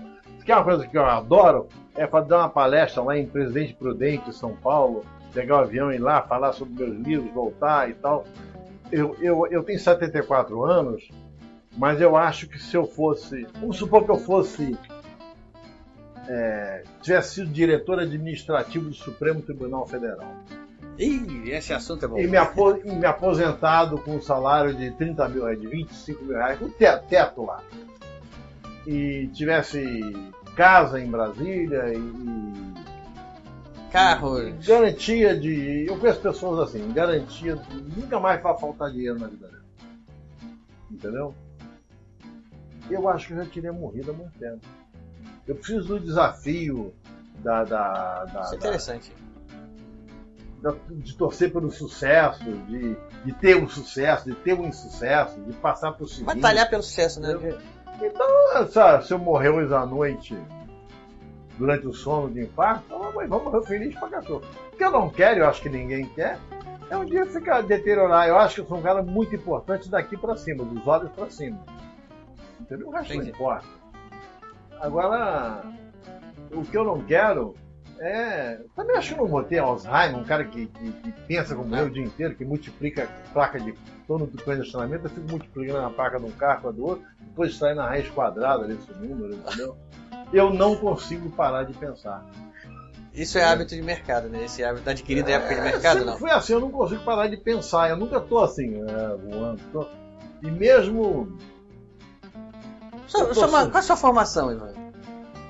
Você estudou o quê? Isso aí é maluco, porque eu, eu fiz, eu sou formado em mercado de capitais pela Universidade de Nova York, mas não fiz faculdade no Brasil. Quando eu voltei da Universidade de Nova York, eu fui trabalhar num grupo financeiro que depois acabou quebrando, que era enorme, do Calde, Moreira, Decred, Banco Independência, Esparta, um monte de fábricas no Rio Grande do Norte. Era um grupo de, de 30 mil funcionários. você ter Eu era diretor administrativo financeiro desse grupo, entendeu? E. Por que eu estou respondendo isso? Eu a pergunta é a sua formação, né? Ah, minha formação. Então, quando eu voltei dos Estados Unidos, em 1967, eu resolvi fazer uma faculdade de economia.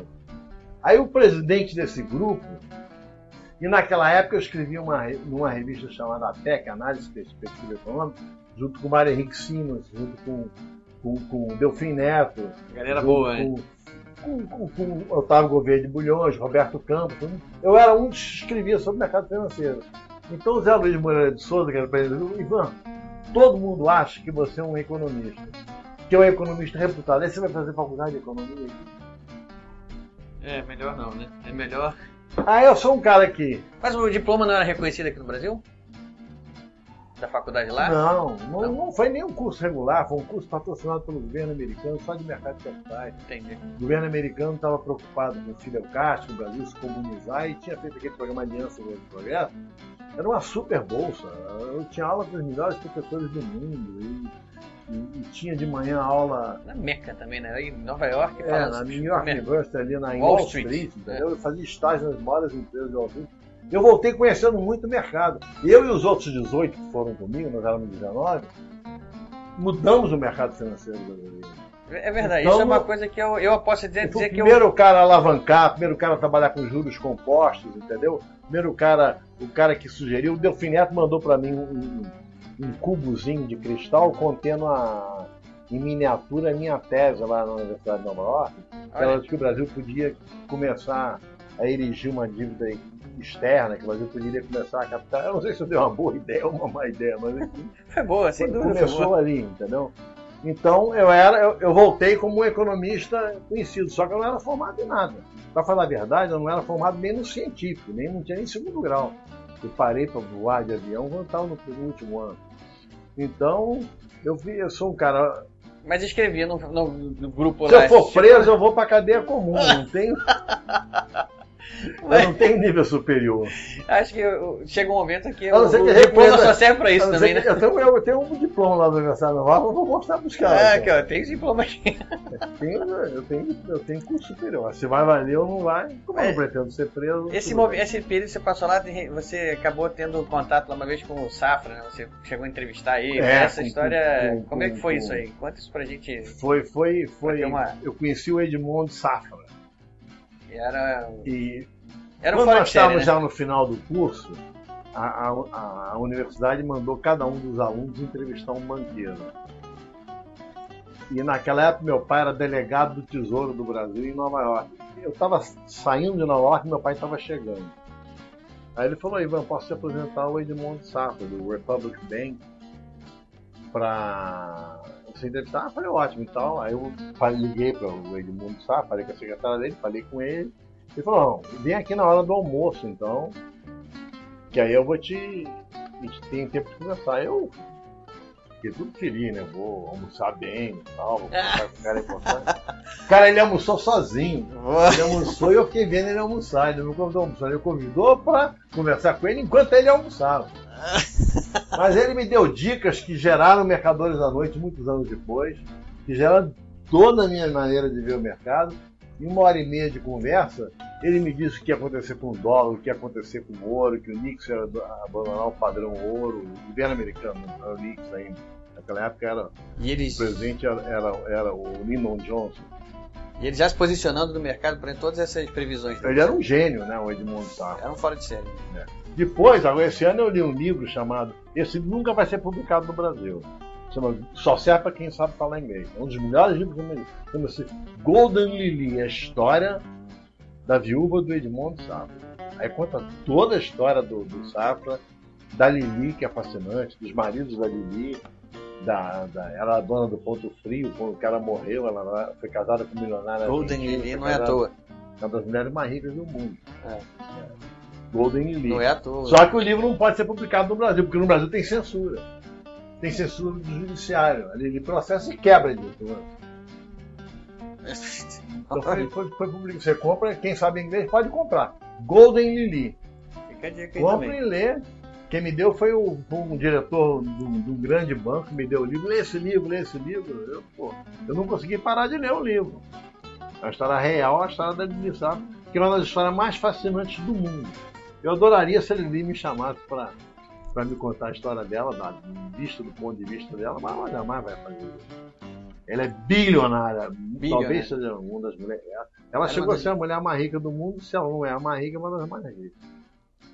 Ela aqui no Brasil tinha um ponto frio, um ponto frio uma merreca. Um negocinho que eu tenho no Brasil.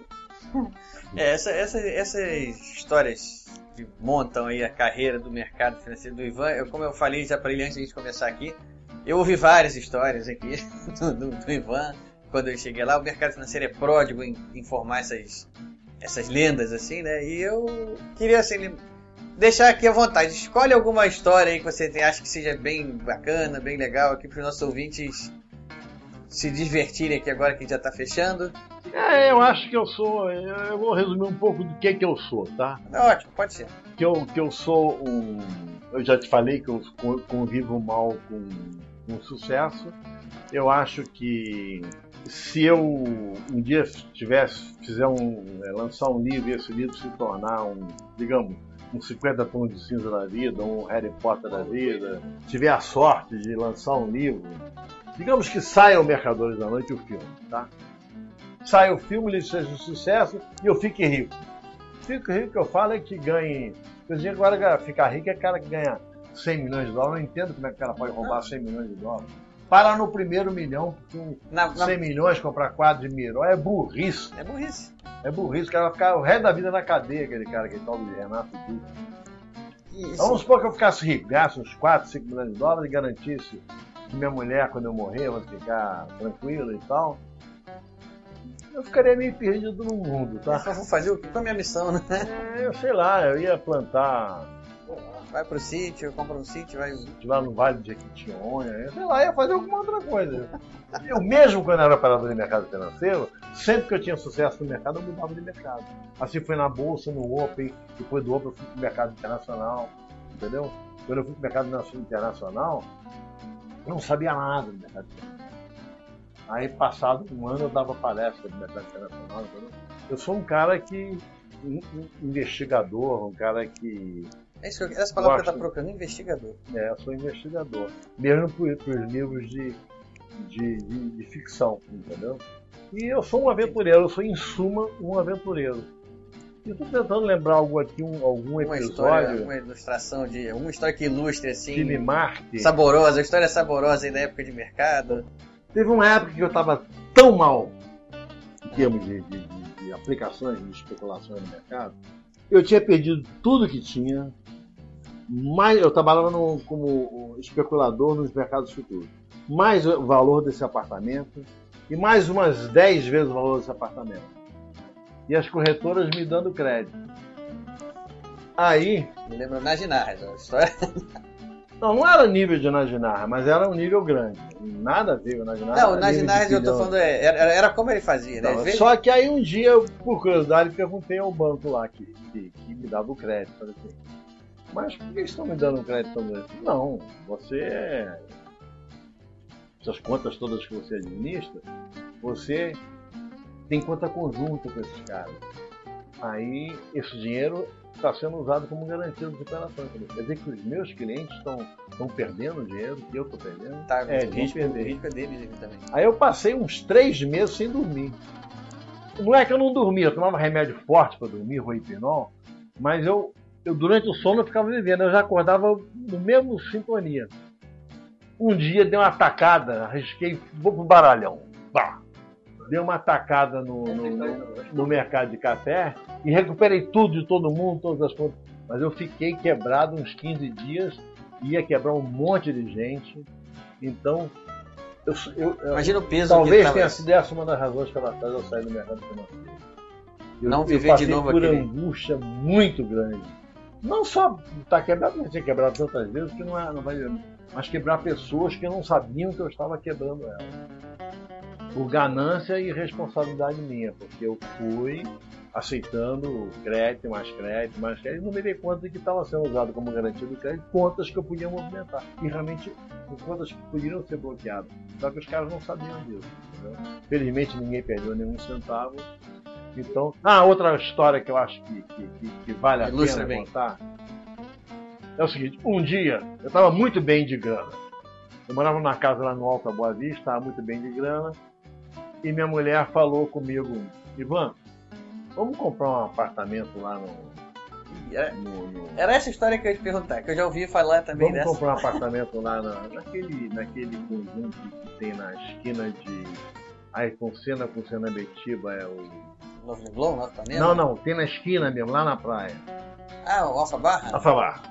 Vamos comprar um apartamento no Alfabar? Vai lá, estamos cheios da grana agora, a gente dá na cacetada no mercado, grande, vendido futuro na- no mercado, índice futuro da Bolsa do Nova estava cheio de grana. Estava com uns 800 mil dólares, eu tinha ganho em menos de três dias sem botar nada. Aquela operação que já dá certo, você não precisa botar mais no final do dia e tal. Aí ela veio, foi um cobertura, escolheu cobertura, aí ligou pra mim, naquela época não existia celular, ligou do, do telefone lá do prédio. Falou, Ivan, eu tô aqui no apartamento, o apartamento é espetacular. Se pudesse juntar com um do lado, então ficaria junto com os dois. Compra os dois. Olha que facilidade. Compra os dois, vamos, vamos, vamos morar. Eu imaginava aquele apartamento do Júlio Clara. Não, os- não, os caras não, os caras não existiam ainda. Eu imaginava um senhor apartamento e tal, morando lá. Aí Dono da barra, né? Foi. Alfa Barra tem uma localização privilegiada ali. Aí né? ela foi, escolheu, viu, ele verificou como é que ia uni- unificar os apartamentos, banheiro e tudo, quanto ia custar mais ou menos, fez os cálculos e tal. E aí me ligou de tarde, Ivan, posso dar o sinal para ele? Cícero, esquece. Não dá, perdi o dia. Tá bom, fica só com o primeiro. Não, esquece. A gente perdeu os dois. Essa história. A gente perdeu os dois. Entendeu? Ah, E- Essa história eu não sei como, já tinha chegado até mim essa história. Porque foi uma história assim. Eu, cheguei, eu, eu, eu saí de casa rico de manhã e voltei para casa de noite duro, feito um coco, com um olhar de reprovação da Cissa, assim. É, né? Botou o doce cara. na boca. Casar com um cara desse. Até porque aquele apartamento não existia três Isso é- dias antes, Isso é né? clichê dizer que a, a, a, a mulher dá força. Não, minha mulher dá força. Todo escritor bota na dedicatória. A mulher dá, a me dá força mesmo. Entendeu? Tipo, vai em frente, vai fundo Ouviu? e Que sirva de exemplo para todas as mulheres escritoras É, aqui agora. vai. Cissa. Escritoras de profissionais de outras áreas, que ela ser mulher do escritor não é tão aflitivo quanto ser mulher do especulador no mercado financeiro. Teve um dia, só para encerrar, tá? É, vamos lá. Que eu, para não, pra não dizer que não fiz nada, fiz um spread no mercado de café. Spread é quando você está comprado num mês e vendido num outro. No mercado futuro de café na Bolsinha, em São Paulo. O mercado de café começou a dar limite de baixa no, no- no- no- na Estava posição comprado? que estava comprado e limite em alta na posição É o pior dos mundos. Era o pior dos mundos. Eu fiquei três meses perdendo um Monza por dia. Eu calculava Monza, que era o carro mais caro que tinha naquela época. Um Monza por dia. É, perdendo três meses. Meu dinheiro foi. E eu não podia sair das posições, que tinha pool de, de, de, de, de compra no, no, no, no curto e pool de venda no longo. Então não tinha como. Ah, perdão, pool de venda no curto e pool de. de, de... Então, todo dia eu perdi um Monza, só pude sair três meses depois sem um centavo. Essa história do, mer- do mercado financeiro, e isso fazem a lenda, né? Eu, com- com- com- volto lá no início da nossa conversa, quando eu falei que eu entrei no mercado lá no início dos. No, no- no início dos anos 90, eu entrei no mercado, eu já ouvi histórias do Ivan Santana aqui. E se der tempo para mais uma, eu conto uma de Vamos embora, claro, vamos. Em 1986, quando houve o plano cruzado, teve um domingo, eu saí com minha mulher e meus dois filhos, a Letícia não tinha, na- não, a Letícia já tinha nascido, foi em 86, a Letícia nasceu em 82, a Letícia ela tinha 4 anos, mas meus dois filhos já eram adolescentes, adolescentes assim, 18, 19 anos e tal. Então nós saímos para almoçar aqui na Barra, no Alto da Boa Vista e fomos no restaurante, estava lotado. Fomos no porcão, estava lotado. Fomos no outro, estava lotado. Fomos no outro, estava com fila. Fomos na pizzaria, estava lotado. Aí acabamos achando um- um- dentro do supermercado, uma lanchonete, um negócio assim. Aí estourou o pneu do carro, fui comprar pneu, fui lá na, fui num posto, não tinha pneu, fui no outro, não tinha pneu, fui no outro, não tinha pneu. Aí fui achar um pneu usado lá num posto, na, no frente do Jockey Club, botei o pneu. Aí quando eu cheguei no escritório no dia seguinte, foi logo depois da, da- das eleições de 1986, quando o Sarney elegeu 80% do Congresso e 22 dos 23 governadores. Aí eu vi o mercado assim, o plano cruzado quebrou, faliu. Aí comprei todos os futurões de, de, de, de, de- de ouro. E sabe que eu comprei aquilo com tanta convicção que eu saí, comprei e ao contrário do que eu fazia na vida, saí para almoçar com os amigos. Nem preocupou com o mercado. Quando eu voltei já estava tudo em limite de alta. E foi um limite atrás do outro durante meses, meses, meses. Ganhando um meses. Monza por dia dessa vez. Não, não era eu que ganhava, era, era a empresa para a qual eu trabalhava. Nessa época eu era empregado de uma empresa chamada FMJ. Mas todo dia a gente ganhava uma fortuna. Já conhe- Então, eu, eu- no dia que eu detectei que o plano cruzado tinha falido, foi, acho que o dia de maior sucesso na minha vida profissional. Então, eu tive muitos insucessos, muitos sucessos, entendeu? E E continuo assim é a na, vida, né? na vida literária. É, A vida literária não, não é- não é tão diferente assim, né? Talvez os espaços sejam menor, Não, maiores. Não, mas um escritor como eu, quando a pessoa diz assim, descobriu o seu nicho. É diferente. Então aqui, só para encerrar, vamos uh, dar uma, uma passada por todos os livros, né? Pra, todos que já foram publicados. Começou com Rapina lá atrás. Rapina, O Rapina ambientado no mercado financeiro, assim como o Mercadores da Noite e o Micamba. Mercadores da Noite ambientado no mercado financeiro internacional e Armadilha para Micamba ambientado no mercado financeiro, mas num país fictício da África chamado Micamba. Depois veio Que Nem Sabor Importa, é um livro, um água com açúcar feminino. Depois veio Caixa Preta, foi o meu livro que fez maior sucesso em termos de venda. Trata dos atentados. Não, me desculpa, que o, o Caixa Preta só, só trata dos três acidentes aéreos. né? Depois veio Carga Perigosa, que se passa nas estradas do Brasil, uma história de roubo de carga e assassinato de caminhoneiros. Depois veio o, o Bicho Solto, que é a história verídica de um garoto viciado em drogas. Depois veio o Plano de Ataque, que é a história dos ataques do 11 de setembro. Veio Em Nome de Sua Majestade, que é a história da, da morte de Jean Charles de Menezes na estação de Stockholm, no metrô de Londres. Depois de Em Nome de Sua Majestade, eu escrevi um livro técnico chamado Projeto Maratona, que eu ganhei uma grana boa para escrever um livro, um livro que só vendeu mil, só fizeram mil exemplares, que é um livro sobre IPO, lançamento inicial de ações. Depois eu publiquei Perda Total, que também foi sucesso. Depois publiquei Herança de Sangue, que é um livro que um dos livros que, que me levou para a ser escritor. Herança de Sangue, eu também queria falar dele de 1929, a gente acabou não falando dos dois também, né? Herança de Sangue. Depois, 1929, foi o 13 terceiro, agora é o terceiro, terceiro tempo, que é o 14 quarto. Ainda estou conseguindo decorar os meus livros pela ordem certa. Ainda tá falando. Ah, gente, é bom que ainda ficou coisa pra frente, né? Que a gente faz uma marca, uma próxima entrevista pelo Skype dessa vez, se você preferir. E a gente tem mais história pra contar depois. Então, Ivan, nós vamos agradecer muito aqui a sua, sua receptividade aqui, né? Recebeu a gente aqui na casa dele, a nossa primeira entrevista presencial, na nossa edição de número 50. Pessoal, é isso aí. Agradeço aqui o Ivan. E um abraço e até a próxima. E o prazer foi todo meu em falar com, com vocês e com os, com, com os ouvintes. Espero que, se alguém de vocês não leu algum dos meus, não leu nenhum dos meus livros, experimente um teste, faça um, faça um test drive com um deles. Eu recomendo todos, eu gosto, eu, eu, posso dizer aqui que eu sou fã, eu já li vários livros do Ivan aqui, e já tem outros que eu quero ler. O 1929, que é um livro que eu ainda não li, por, por incrível que pareça, ainda não li, mas. 19 está vendendo mais que todos os outros juntos. É uma surpresa. Então é isso aí, pessoal. Fica a dica aí e a gente se despede aqui e até a próxima. Até a próxima.